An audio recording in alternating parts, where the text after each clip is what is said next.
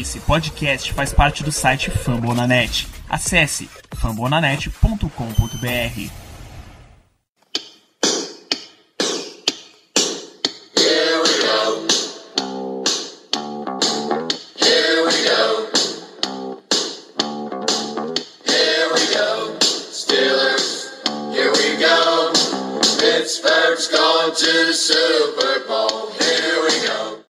bem, pessoal, estamos começando mais um Black Yellow Brasil Podcast. Esse é o podcast falando sobre o Pittsburgh Steelers para toda a torcida do Brasil, diretamente de famonanet.com.br.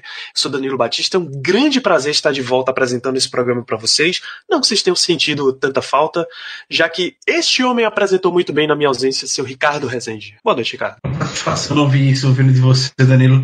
É, nos esforçamos bastante para poder entregar o programa à altura diante da sua ausência e fico, fiquei bastante feliz com o resultado depois que eu fui ouvir o programa. Então, vamos lá, que como sempre, o programa promete. Temos também a presença do melhor editor de todo esse país, Germano Coutinho. Boa noite, Germano. Boa noite, Danilo. É, também gosto muito da sua presença no programa de hoje. Sentimos sua falta. E vamos que vamos, que a temporada tá literalmente batendo na porta, graças a Deus. Exatamente. Eu espero que você, amigo ouvinte, esteja seja rápido para baixar e ouvir esse podcast, porque daqui a pouco todo esse papo que a gente vai ter aqui vai envelhecer quase que instantaneamente. A gente vai falar da partida da semana 4 da pré-temporada, Carolina Panthers 24, Pittsburgh Steelers 39, e a gente segue, como a gente fez em todos os programas desses jogos de pré-temporada, dando os destaques da partida. E a gente vai começar por destaques que eu ouso dizer que não eram esperados.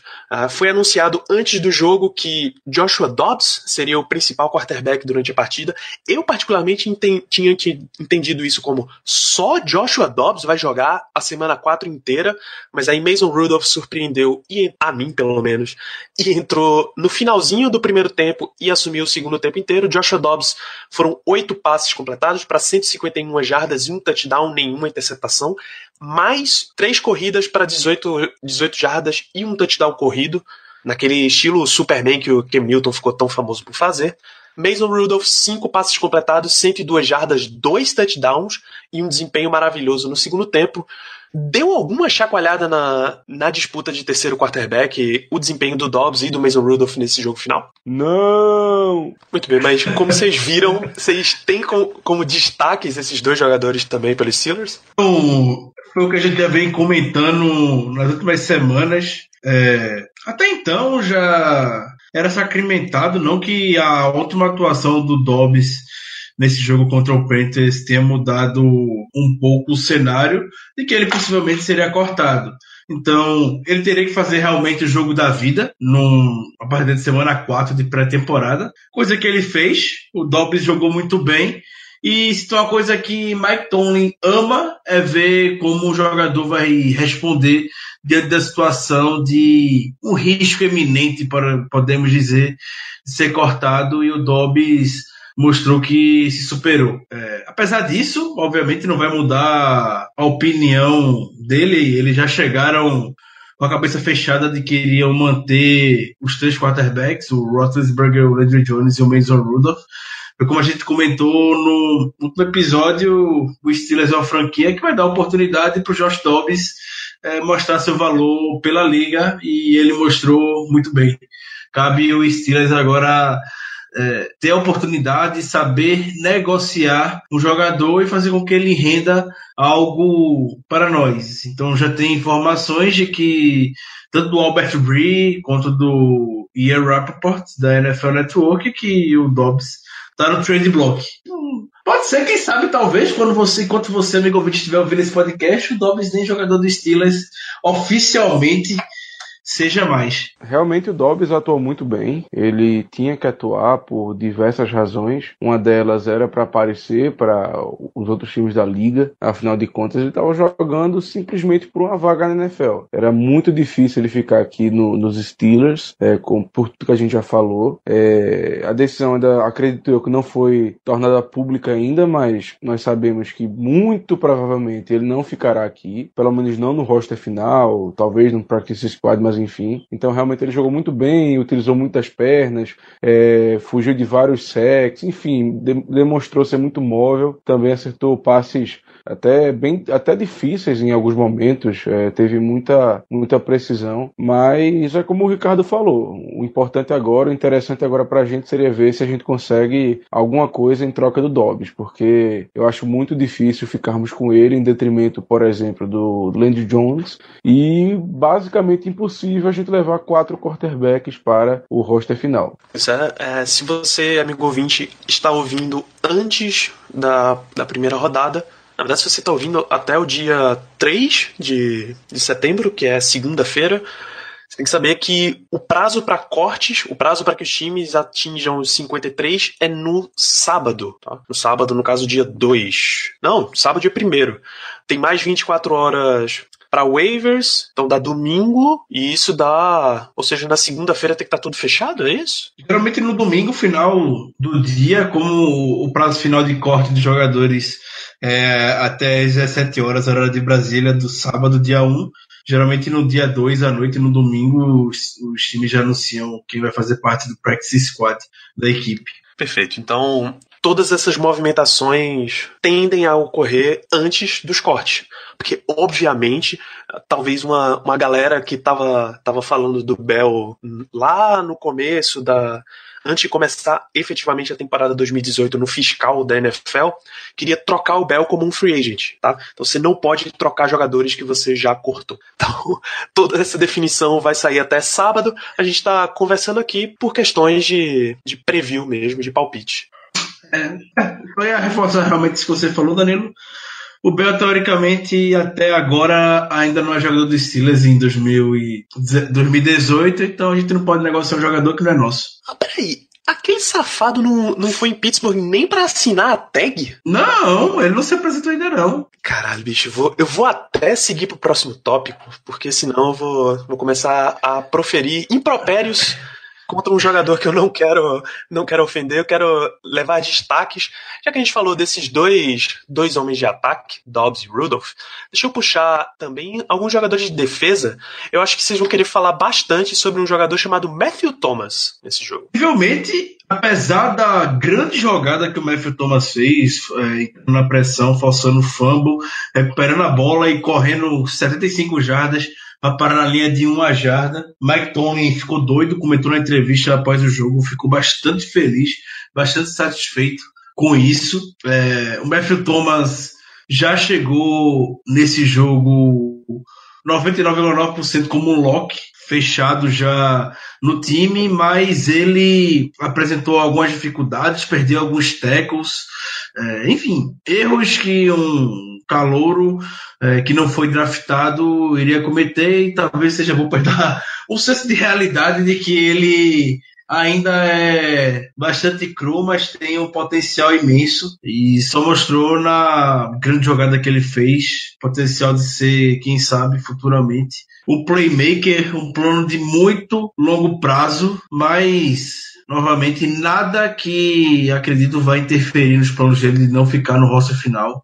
Até diante da ausência de bons jogadores no nosso depth de inside linebacker, jogadores mais consolidados, o Beth Thomas agarrou muito bem a oportunidade e fez merecer muito provavelmente a vaga que ganhou. O Matthew Thomas basicamente oferece uma coisa que a gente não tinha na posição de inside linebacker, depois da lesão do Shazier, que era um atleticismo maior do que o normal para a posição. É, o Vince Williams é um cara muito bom, mas não é esse cara atlético. O Bostic não é, e muito menos o, Ma o Marakevich e também o LJ Forte. Então, o Matthew Thomas desde o começo oferecia, oferecia esse diferencial pra gente. As atuações dele na, na pré-temporada apenas, é, apenas não, né? O fizeram ganhar essa vaga, que é basicamente quase garantida no roster final, e não só apenas porque ele traz algo de novo para a equipe, e sim porque ele teve atuações boas o suficientes para garantir a vaga sem maiores problemas e sustos. Então, é, é esperar o que a gente é, é esperar coisas boas do, do Matthew Thomas para essa temporada, não como titular,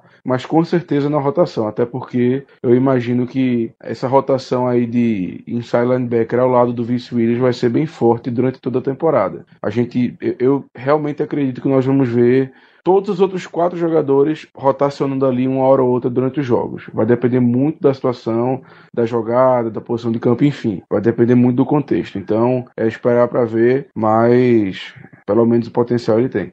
Zé, vocês têm mais algum destaque dessa partida que vocês queiram trazer, que vocês queiram levantar para os ouvintes? Obviamente vale citar muito a grande partida dos dois outside linebackers backups, o K.O. Adams e o Ola. Fizeram, botaram um ponto de exclamação bem grande na boa pré-temporada que ambos fizeram.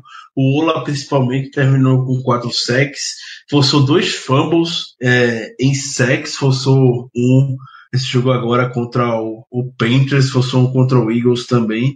É, ele, ambos, eles conseguem fazer muito bem a pressão no, no quarterback.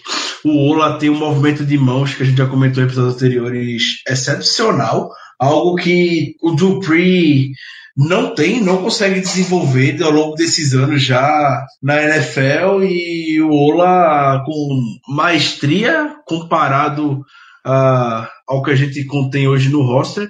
É, talvez não seja ousadia, seja até uma realidade afirmar que o Adeni é um dos melhores pass rushes já que o time tem hoje e novamente, assim como o Matthew Thomas é, botou na cabeça do McTony que esse, esse menino tem que realmente ficar no roster final, enfim, atuar em situação terceira descida, nem que seja só para fazer o pass rush de fato, situação terceira descida para muitas jardas, onde o, uma blitz será extremamente necessária e será o óbvio ele entrar, que era o que a gente esperava que o James Harrison fosse fazer na temporada passada, que sabe um jogador um pouco mais novo e que talvez tenha um pouco mais de fôlego, já que o Adeni só tem 20 anos de idade, incrivelmente. Vai fazer 21 dessas algumas semanas, é, incrivelmente. Ele postou até no Twitter que não vê a hora de completar 21 anos para poder aproveitar a maioridade lá em Pittsburgh. Por enquanto ele não pode aproveitar ainda.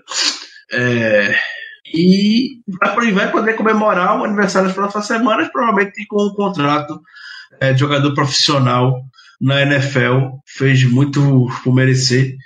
É, o Ken Adams, de acordo com o Football Focus, foi o jogador do Steelers que mais é, botou pressão em cima do quarterback. Hum, apesar do ser, ter conseguido sexo, o Ken Adams estava sempre botando pressão lá pelo seu lado é, rendeu para ele esse título do Pro Football Focus e muito feliz, porque o Adams chegou com certa expectativa na temporada passada, passou o ano machucado.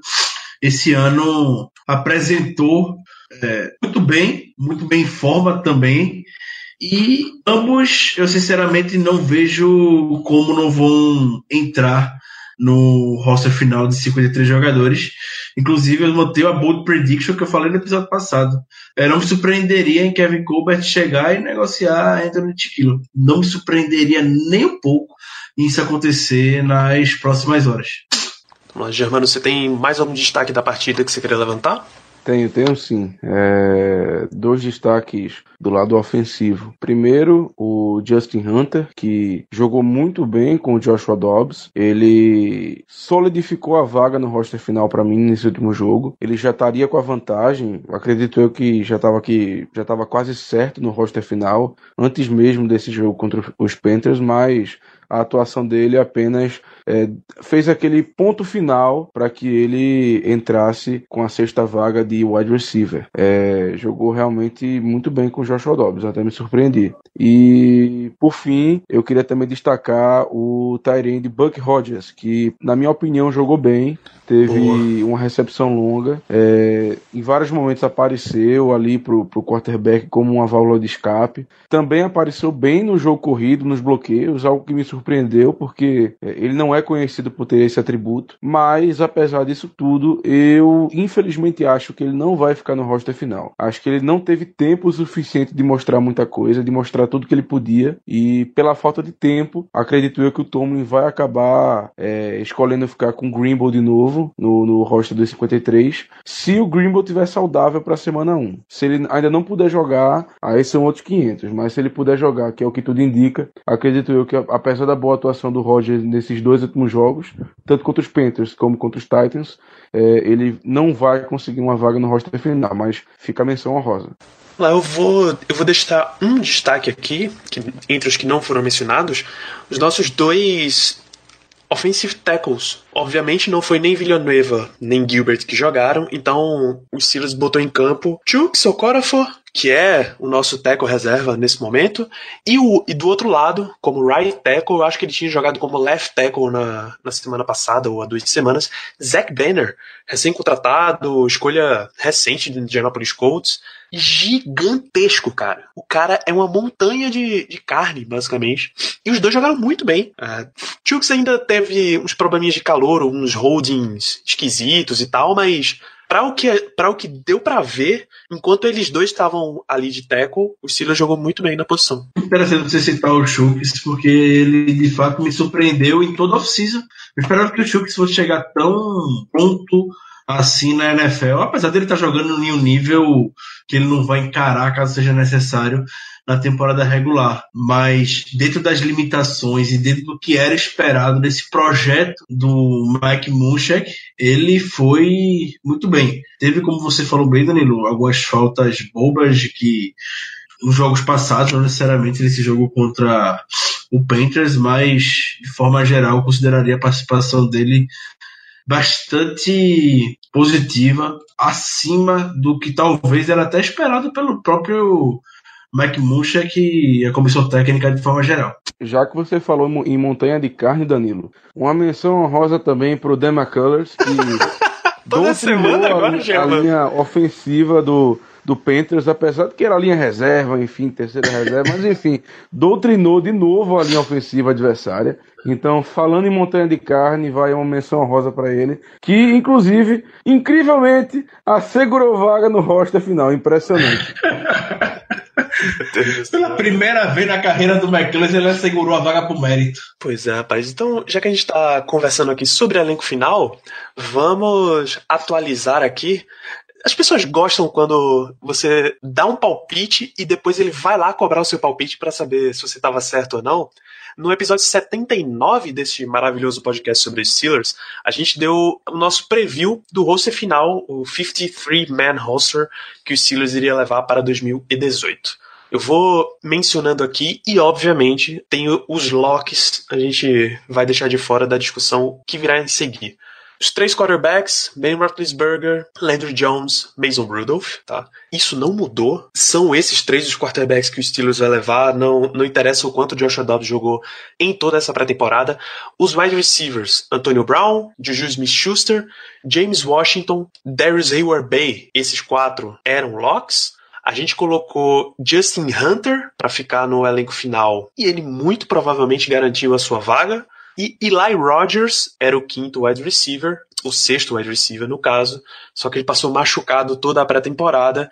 E muito provavelmente o Steelers deve retirá-lo do elenco final para a adição de Ryan Switzer, que foi comentado na semana passada, que foi uma aquisição por troca. Além da lesão, teve a questão da suspensão dele também, né, por um jogo por uso de substâncias ilegais, o que, é, o que também faz com que a, a saída dele do time seja mais provável ainda. Exato. Então, é, começar, ele, ele deve começar a temporada na pup list, vai ficar fora por pelo menos seis semanas, independente da suspensão ou não. Obviamente, Kevin Colbert ficou bastante desapontado com o Eli Rogers, que apostou na volta dele. É, ainda duvido, viu, que a gente vai ver Eli Rogers dependendo como o Ryan Switzer se sair tanto no ataque quanto nos retornos. É, esse, é, esse é um ponto que a gente pode colocar o cara na, na pup list, né? Então, running backs. A gente tinha colocado quatro: Le'Veon Bell, James Conner, os dois garantidos. Fitzgerald Toussaint, na época a gente tinha, tinha certeza que ele ia acabar ficando pela questão de special teams, mas já discutiram na semana passada, a aquisição do Ryan Switzer deu uma chacoalhada nessa vaga dele, então acabou virando uma disputa tripla por duas vagas. Fitzgerald Toussaint, Steven Ridley e Jalen Samuels, quem é que deve ficar com as duas vagas de running back? Rapaz, eu não sei nem se são duas vagas, viu? Eu, é, eu tenho pra mim que vamos levar só três. Em geral, é, em geral essa, essa vaga aqui é pra tipo sexto wide receiver, quarto running back, quarto tight end. Desses, você escolhe dois. Entendeu? Mas quem. É. Vocês acham que vão dois, vai um só desses caras? Quem é que, quem é que tá na frente nessa ordem de escolha aí? Bom, na minha opinião, eu acho que só vai um. Vão ser três running backs no roster final. E eu continuo com a minha opinião do podcast passado que o Toussaint é, garantiu essa vaga, ainda mais depois desse último jogo. Não exatamente por méritos, assim, o Toussaint jogou pouco, teve seus méritos enquanto jogou, principalmente é, sendo fazendo bloqueios no, no ataque, né, fazendo pass block para o quarterback ter mais tempo lá para fazer o passe. É, bloqueou muito bem o, o blitzer da, da equipe adversária, é, mas principalmente por demérito do Samuels, que não jogou bem na minha opinião. Então, acredito eu que depois desse último jogo, já tinha essa opinião, mas depois desse último jogo, eu tenho para mim que o, o Toussaint ganhou a vaga sem maiores problemas. Discordo de Germano, não acho que o Toussaint tenha essa tranquilidade toda. Eu não botaria o Toussaint no roster final hoje. Ah, o Toussaint tinha um, um diferencial para ele que a gente nunca entendeu também, porque diabos ele retornava chutes. É, Com a chegada do Brad Switzer, para mim, ele não vai ficar. E se ficar, é só para esquentar o lugar do Bell até o Bell decidir aparecer. Quando o Bell aparecer, a gente vai ter que cortar alguém e o Tussan vai embora. Então o Tussan pode comemorar, talvez, realmente, uma vaga. A gente acaba indo com quatro nomes, porque eu não acho que o time vai se desfazer do Jalen Samuels. Eu acho que ele ganhou muitos pontos no jogo 3 da pré-temporada.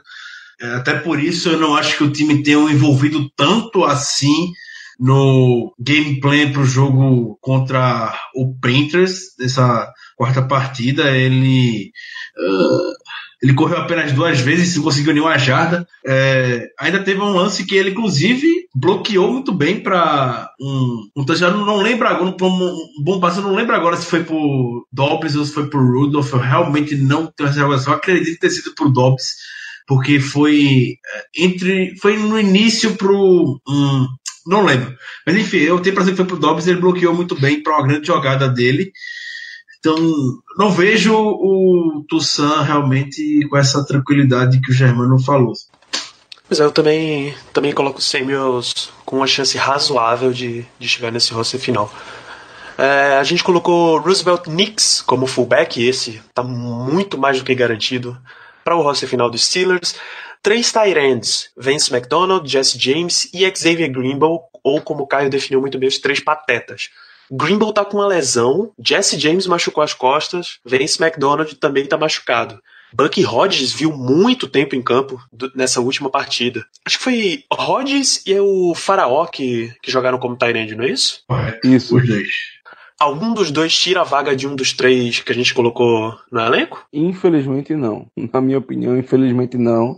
Pelo que eu falei em questão do Rodgers, eu acho que ele não teve tempo suficiente para se destacar é, ao ponto de tirar o Grimble, porque, até porque o Grimble já é veterano da equipe, né? Já tem pelo menos duas temporadas que eu lembre. Então, acredito eu que na dúvida o Tomlin, o Tomlin vai escolher ficar com um cara mais veterano, o cara que ele já viu atuar é, na temporada regular. Então, acredito eu que por causa de falta de tempo e de oportunidade, o, o, o Rodgers acabou não conseguindo tirar essa vaga do Grimble. eu o Buck Rogers me surpreendeu o Germano falou bem sobre ele ele saiu muito bem nos bloqueios ele teve experiência como quarterback no college football, tá como tá ainda, agora se aventurando pela liga. Ele garantiu pelo menos a vaga no practice squad do time, isso eu não tenho a menor dúvida. Talvez se a gente tivesse uma consistência maior na posição de end, isso eu digo, tanto o Jesse James quanto o Vance McDonald, principalmente o McDonald, tivesse treinado grande parte da pré-temporada, tivesse participado dos treinos e tudo mais, isso causaria uma estabilidade maior para a posição com ele e com o Jesse James, é, a gente poderia até ver, talvez, uma briga maior do Buck Rogers com o Xavier Greenville. Sem isso, muito difícil, muito difícil que o Steelers vá apostar em um cara que não tem nenhuma recepção na vida, na em um jogo de temporada regular na NFL, e eu continuo mantendo minha opinião. Não me surpreenderia em nada o Steelers estar com o radar bem ligado a essa posição durante tantos cortes que já estão acontecendo pela NFL. Só uma última ressalva, é, eu dei a minha opinião, imagino que o Ricardo também deu a dele, levando em consideração que os três no caso o, o McDonald o Jesse James e o Grimble, é, no caso que eles estejam saudáveis para o começo da temporada regular. Se, se, um deles, se o Grimble, por exemplo, não puder jogar, aí eu não tenho dúvida que o Roger sim vai entrar e depois Aí o Tomlin decidir se ele vai cortar um, enfim, como é que ele vai fazer. Mas se os três tiverem, tiverem saudáveis, acredito eu que não vai haver mudança nesse ponto. Levando em consideração o cenário que o noticiário que o próprio McTonley, que o time passa, né?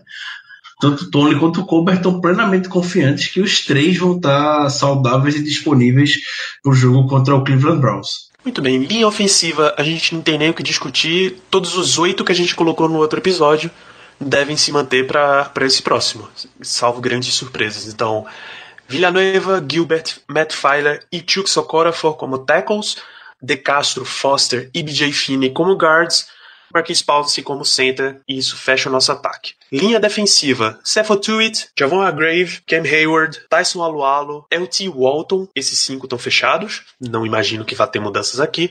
A gente colocou Frazier, nossa escolha de sétima rodada como como um jogador que ia chegar ao roster final, porém, Germano já, já relembrou nos últimos dois episódios o sucesso que Dan McCullers fez nessa pré-temporada, ele deve tomar essa vaga como segundo, no, segundo defensive tackle, assumindo efetivamente como nose tackle do time, já que Hargrave tem uma função de defensive tackle mais de pressão do que de bloquear corridas, bloquear gaps como é o nose tackle de verdade. Cara, se o McCullers continuar a fazer na temporada regular o que ele fez nessa pré-temporada, ele é o comeback player of the year, sem dúvida alguma.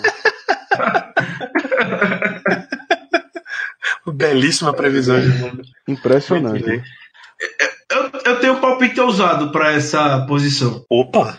Gostando. O McCullers, obviamente, já tá é, eu, tenho, eu, eu, fico com a leve sensação que o Lavon Hooks jogou muito bem. A gente uhum. não nome do Lavon Hooks, mas jogou muito bem contra o Verdade. Panthers ontem. Possa vir a roubar o lugar do LT Walton, que não mostrou muita coisa no, na pré-temporada. Tava meio que aquele negócio, a gente fala do, do LT Walton, é o, é o típico jogador meio que default, é padrão, a gente fala ele esperando, tendo a certeza que ele vai estar tá lá no roster final, porque já foi o backup de outras temporadas, mas, sinceramente, o Lavon Hooks, pelo que mostrou no, nesse último jogo de pré-temporada e pelo que ele treinou também durante, essa, durante o training camp, é, tem chance sim de roubar o lugar do LT Walton. Acho que o LT Walton seja um lock.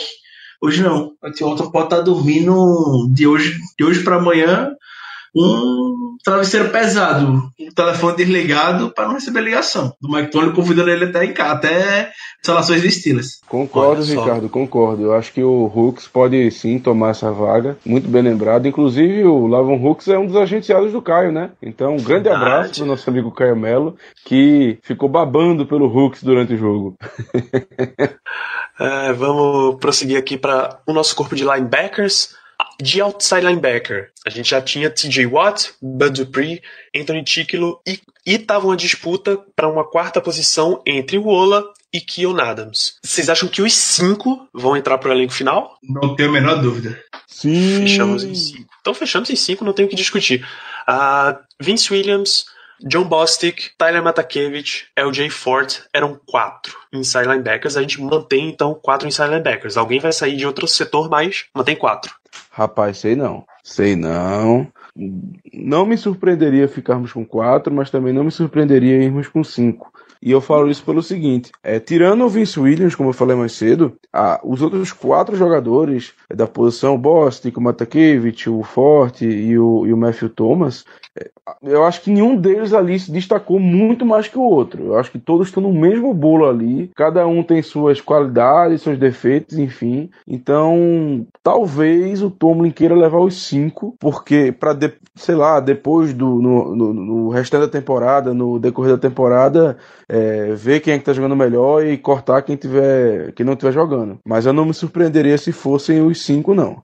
E eu acho que numa disputa para ser quatro, eu, eu escolheria o Matthew Thomas no lugar do LJ Forte. Acho que o LJ Forte acabaria rodando eu compacto das outras Germano, eu acredito que a gente vai levar cinco inside linebackers e aquela questão dos running backs que a gente vinha comentando, se seriam quatro ou três, a gente levaria três, três lá e, e cinco inside linebackers Matakiewicz, apesar de não corresponder às expectativas, as apostas que o Kevin Kubert fez para ele durante toda a off-season, ainda é um ativo muito importante no Special Teams. É um dos, é, foi capitão do Special Teams ano passado, um dos jogadores mais bem avaliados, mais bem ranqueados é, pela liga no Special Teams e a gente sabe como isso importa. Já bateu muito na tecla em outros episódios. Muito difícil que Dennis Smith vá se desfazer dele. Então acredito que a gente vá com 5 E se alguém vier a sair, seria o LG Forte. Eu acho muito difícil. O LG Forte fez uma pré-temporada bastante sólida. Rapaz, tá, tá começando a ficar complicado essa, essa quantidade de elenco aí, mas vamos, vamos adiantando. Uh, cornerbacks eu acho que a gente vai manter todos os seis: Art Burns, Joe Hayden, Cam Sutton, Cody Sensible, Mike Hilton e Brian Allen. Só que se a gente adicionar um quinto outside linebacker e um quinto inside linebacker, a gente vai ter que cortar o quarto running back e provavelmente um sexto cornerback. Não, Danilo. Se a gente botar cinco, botar dez linebackers no total, entre inside e outside. Isso. É, basicamente a gente só teria que levar quatro safeties. Pode ser também. É, não, mas a gente tava com safety cinco. já dá. Um safety e um running back. Ah. Entendeu? Ah, sim, é, é sim, é isso mesmo. É porque na A minha gente- cabeça a gente só leva três, então pra mim já não Pra tem. mim também. Pra mim é Então três tá. running backs. Então, três running backs, quatro safeties. Aí fecha a conta. Pode. Então são esses seis corners. Acho que não tem, não tem nenhuma surpresa. Não deve ter nenhuma surpresa nesse setor. Aliás, vale mencionar algum desses jogadores, e provavelmente a gente tá falando de Cam Sutton pra baixo. Pode pintar como moeda de troca pros Steelers? Code Sensible. Com certeza. Code Rapaz, Sensible. Ricardo, sei não, viu? Continuo, Porque- continuo na torcida. Rapaz, eu, eu, eu acho que não, pelo simples fato, pelo simples fato de que, é, para o Sensible virar, virar moeda de troca, teria que ter alguém pro lugar dele. E simplesmente, depois desses seis, eu não sei nem o nome de outro cornerback que tivesse no- na equipe. Eu lembro de vagamente de um, assim, do. Mas, mas a gente. mas a gente tenta manter seis cornerbacks no roster. A não ser que fosse. A não ser que em vez de seis fossem cinco cornerbacks e cinco safeties. Mas Correto. de Exatamente. Cornerback não tem. Então, o cornerback a gente levaria os cinco: Burns, o Hayden, o Hilton, o Santo e o Brian Allen. É, realmente, por esse lado, se for para levar mais um safety, faz, tem, faz um certo sentido. Faz certo sentido mesmo. Eu, se fosse, eu, se fosse Kevin Colbert, estaria ligando pela liga oferecendo o Sensible. Ele, assim como é o T. Walton, é esse jogador default, mas a diferença é que o Sensible já tem muita experiência na liga. E a NFL ama jogador desse, desse estilo. Verdade. Não à toa, o William Gay tá lá garantidíssimo no, no, no New York Giants, né? Veteranaço. É, Um abraço pro William Gay. Um abraço Porra, pro William grande, Gay. grande abraço para o William Gay, muito obrigado pelos seus serviços. Para safety, a gente tinha colocado cinco: Morgan Burnett, Sean Davis, Terrell Edmonds, o Nat Burry e a disputa final entre Jordan Dangerfield e o calouro Marcus Allen. Como a gente vai levar quatro safeties, essa disputa final não existe, a gente fica com os quatro locks anteriores. Rapaz, eu não Mas- sei se o Burry é Loki, não. Achava também ele, Locke. Eu também nunca achei. Eu achava que ele era Eu porque achava, ele foi rapaz. trazido para a posição de para posição do Robert Golden, que era o especialista só. Exatamente, eu também achava ele Locke. Mas ta- talvez, talvez o Marcos Allen possa ter botado um pouco de pressão nele depois desse quarto jogo de pré-temporada. O, o Nate B, ele pecou feio em uma jogada contra o Packers, ele não apresentou velocidade e a gente sabe como o Mike Tony preza por ter uma unidade veloz. E eu acredito que o Marcos Allen tenha uma vantagem com relação a isso. Acho muito improvável que o Ben não fique é, no roster. Acho que ele tem tudo, chegou com tudo para realmente ficar no Special Teams, mas Marcos Allen pode dormir né, com esperança de que ele possa ficar assim no roster final. Olha só. Rapaz, pra mim, sinceramente, eu tô pendendo mais pro Dangerfield, viu? Pra mim, eu tô pendendo mais pra ele. É um cara que tem mais experiência que o, o Tucker, ou que o Tucker, que o Marcos Allen, claro. Afinal de contas, o Marcos Allen é, é calouro. Mas é, eu tô pendendo mais pro Dangerfield, pela experiência dele, por já ter atuado aqui nos Steelers, até em temporada regular. Então, é, diante das más atuações do, do Ned Burry, eu acabo pendendo pro Dangerfield. Mas eu acho que essa aí é assim: pega os três, joga para cima e pega um na sorte. Esse aí eu não tenho, não tenho também como utilizar critérios específicos para dizer que um foi melhor que o outro, não. Eu realmente acho que isso aí tá só na cabeça do Tomlin. É, não tem como saber. Mas se fosse para apostar, eu apostaria no Dangerfield. Dangerfield acho que se queimou um pouco. Ontem ele cometeu duas faltas no jogo sabe como o Mike Tony preza por isso. Então, se tiver um jogador que tá atrás hoje com relação ao Berry e o Marcus Allen, não tenho a menor dúvida. Acho que o Dennis Field tá. Esse ano ele tá um pouco atrás e vai ser aquele eterno looping de Jordan Dangerfield ficando no practice squad do time. Quantos anos ele se vê? Esse cara já tá no practice squad do time? Três anos?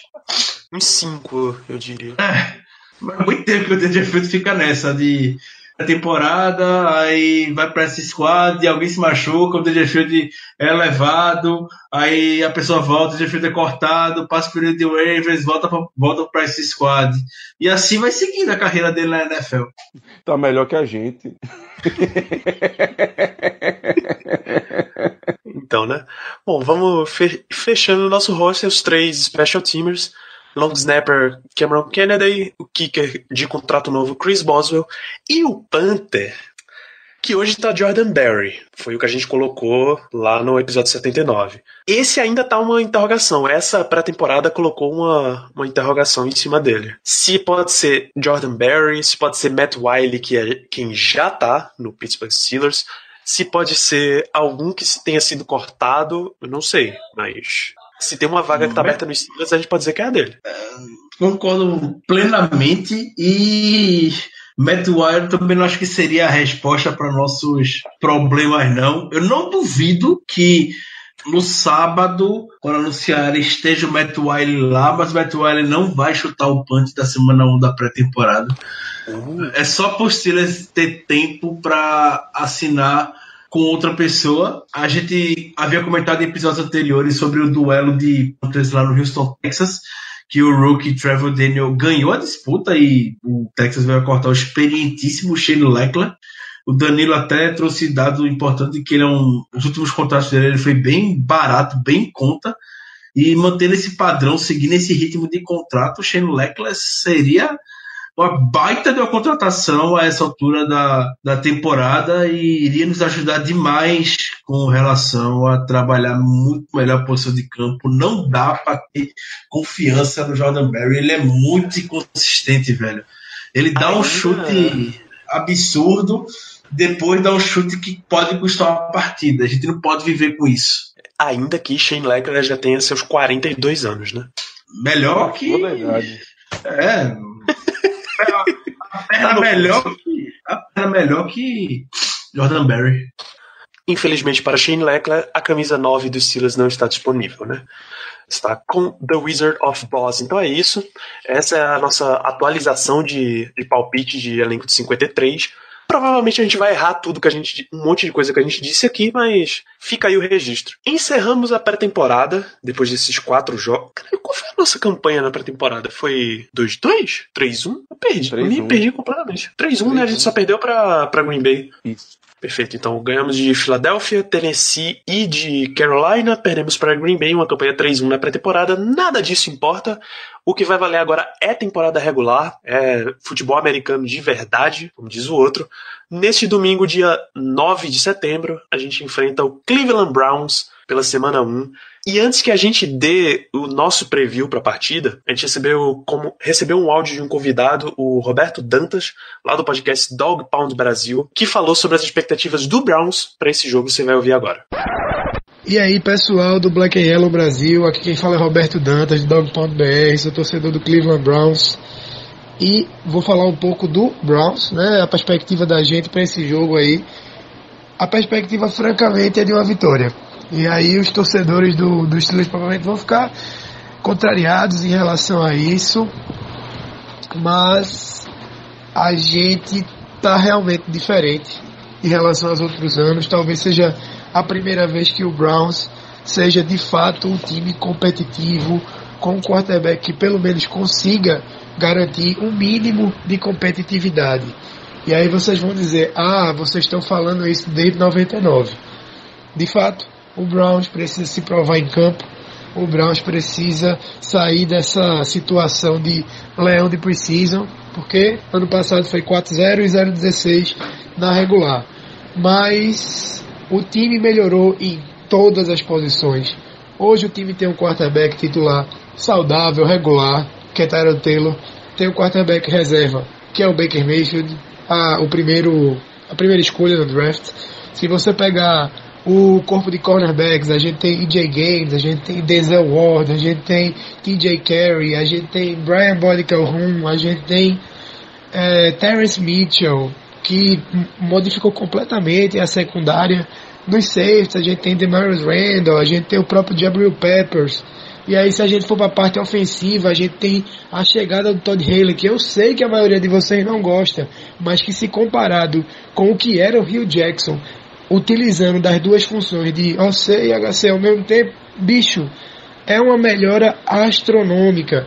A gente tem o David Joko, que é um Tyrene muito interessante, é um cara muito talentoso, muito físico. Uh, no wide receiver, a gente tem Josh Gordon voltando, a gente tem o próprio Jarvis Landry no slot, a gente tem Antônio Callaway, a gente tem Rashad Higgins, que fez um, uma grande precisão até agora. Então, é, corpo de corredores, a gente tem o Duke Johnson, que pode ser wide receiver também, a gente tem o Nick Chubb, que é de Georgia, a gente tem o Carlos Hyde, que fez boas temporadas no 49ers.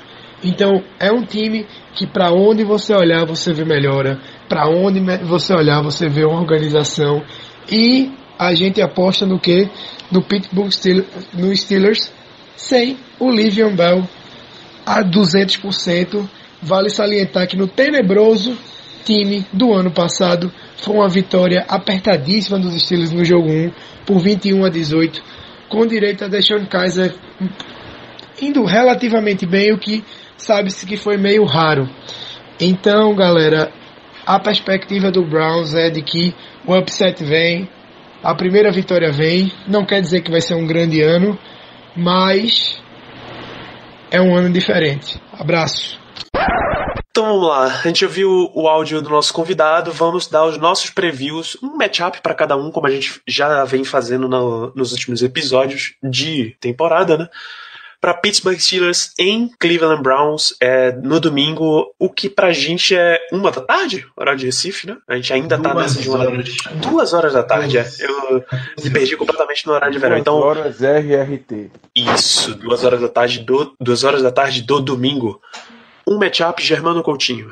Rapaz, vai ser muito interessante ver o pass rush dos Browns contra a nossa linha ofensiva. O Miles Garrett parece que só melhora. O Emmanuel Ogba também é um jogador bem interessante. E além dessa questão do- desses dois jogadores que eu citei, existe uma pequenina possibilidade do Kalil Mack ir para Cleveland. Coisa que eu duvido bastante. Assim, eu disse que é uma pequenina possibilidade, mas existe. Afinal de contas, os Browns têm é, todo o capital do mundo em questão de picks e também em questão de cap. Então, se tem, eu acho que se tem um time atualmente que poderia fazer essa troca com os Raiders, seria o Cleveland Browns. De novo, realmente eu duvido que aconteça, mas enfim, né? É, se isso acontecer, meus amigos, estamos lascados. Simplesmente, porque não vai ter como segurar, não.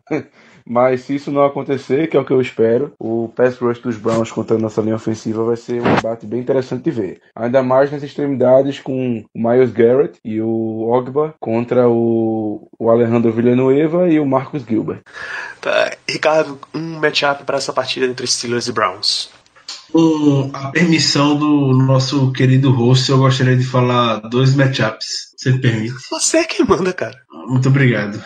É, do mesmo ritmo que o Germano falou do matchup do pass rush do Browns contra o pass rush contra a linha ofensiva do Steelers, eu vou falar o inverso agora. O nosso pass rush os nossos linebackers contra os tackles do Browns. A gente sabe que ano passado a gente consagrou, o Deshaun Kaiser, na verdade, consagrou nossa defesa bastante.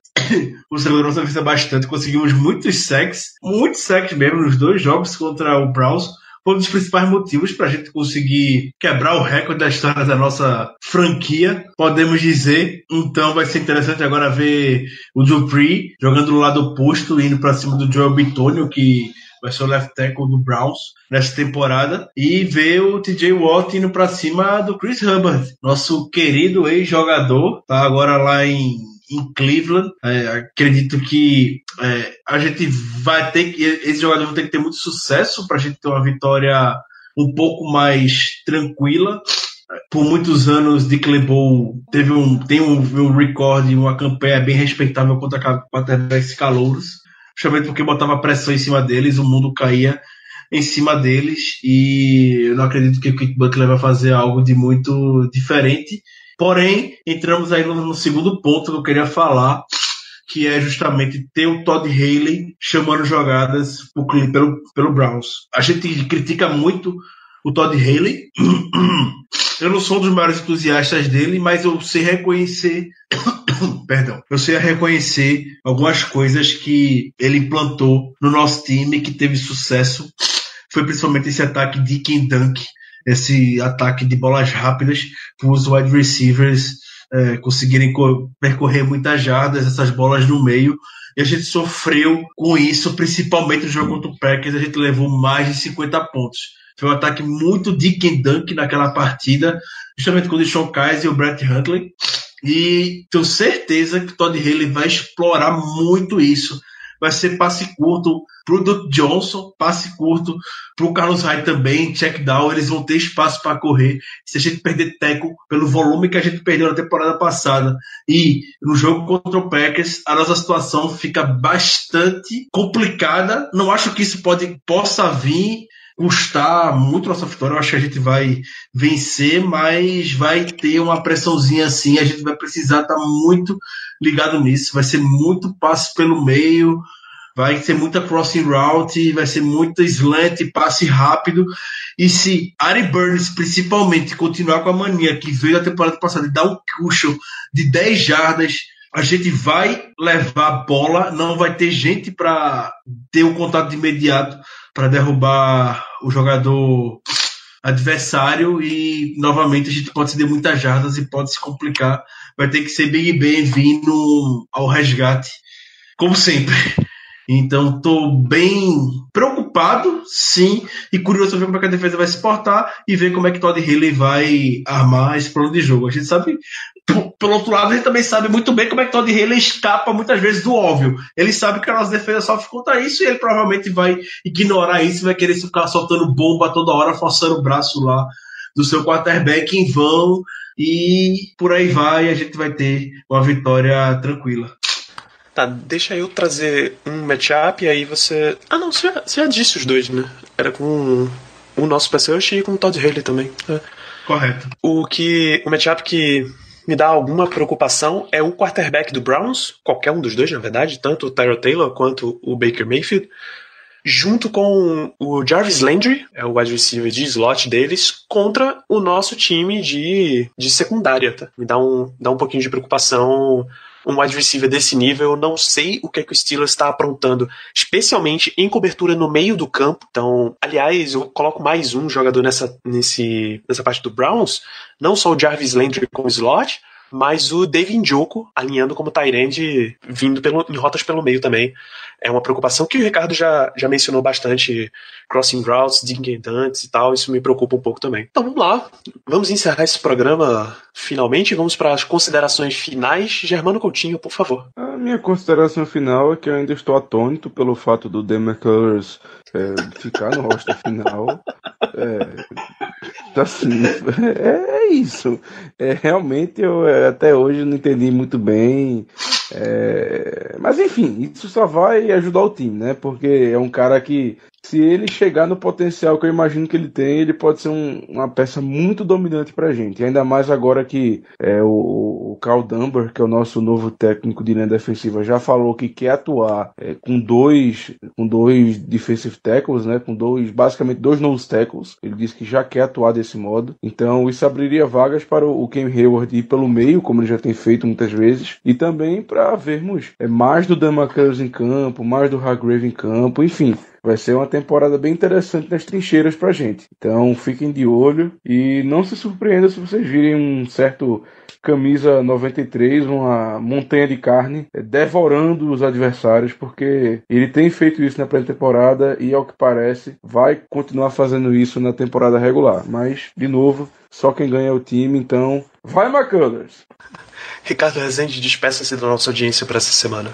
Como falei no Twitter, eu gostaria de agradecer a, a, interação de todos, a toda a participação que vocês tiveram conosco ao longo de todo o off-season, todo o processo de draft, todo o training camp, toda a pré-temporada.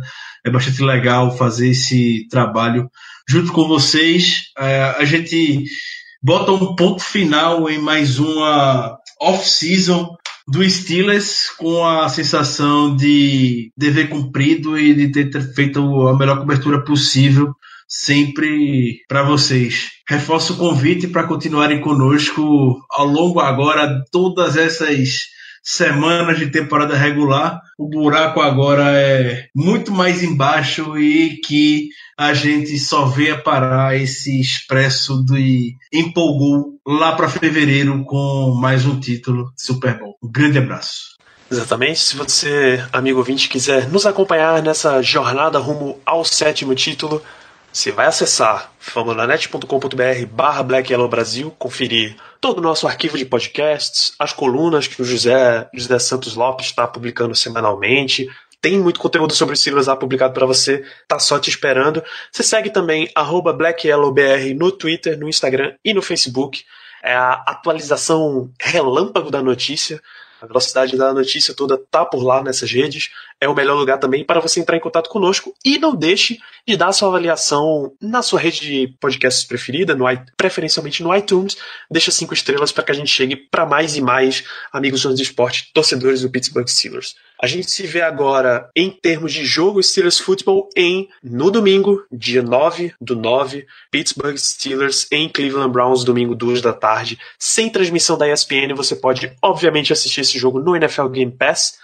Tá disponível. Você tem, tem agora um novo plano Follow Your Team. Você assina lá para ver só os jogos do Pittsburgh Steelers durante a temporada regular. Então, recomendo bastante que você o faça. A experiência que a gente tem tido, pelo menos eu e o Ricardo, tá maravilhosa. Eu tenho zero reclamações para fazer sobre o, NFL Game Pass, recomendo bastante. Então, assine o Game Pass para acompanhar todos os jogos de Steelers. Nos vemos na semana que vem, já com a, a temporada da NFL rolando. Um grande abraço a todos. Yeah, Uh-huh. You know what it is. Black and yellow, black and yellow.